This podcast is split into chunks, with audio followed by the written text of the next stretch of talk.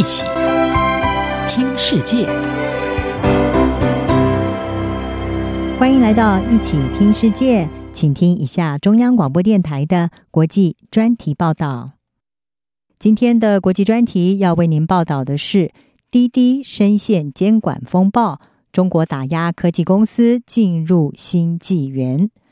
中国最大的网络轿车平台滴滴出行，在日前风光的完成了它在美国上市的几天之后，中国监管单位就以违反各自保护还有国家安全的理由，对滴滴发动了调查，同时勒令下架它的应用程式。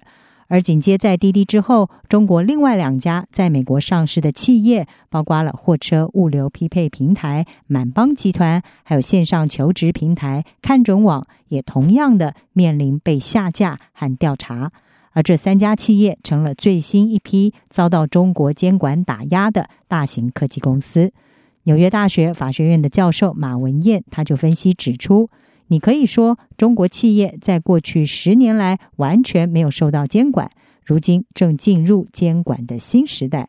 马文燕他表示，北京这一波行动是为了管理企业所掌控的庞大消费者资料，也是为了要再度强调政府对企业的监督。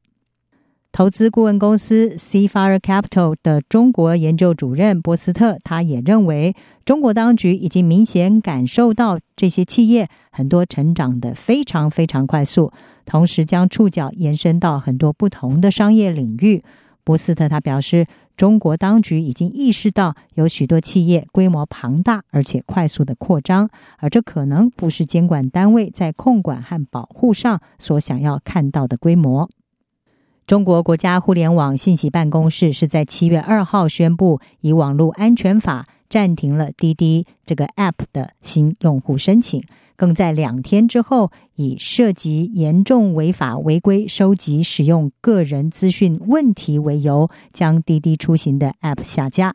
而有中国版 Uber 之称的滴滴，是中国最大的轿车服务平台，它拥有五亿的用户，还有一千五百万名的司机。用户只要透过电话号码进行注册，就能够用滴滴的 App 来叫车。滴滴它以安全还有数据分析为由，会收集用户的定位以及移动路程等等资料。滴滴也会定期的发布报告，来展现它的大数据分析结果，像是统计特定城市的民众是在什么时候下班，或者是哪里的上班族有最长的工时等等。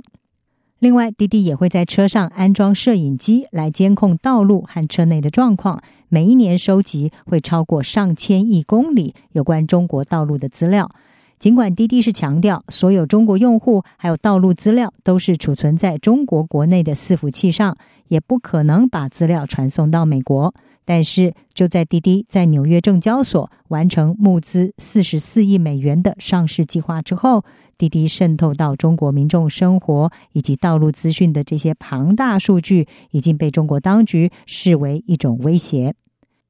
中国打压在美国上市中国企业的动作，也让不少人联想到了中国最大电商集团阿里巴巴集团，他们旗下的蚂蚁集团所受到的打压。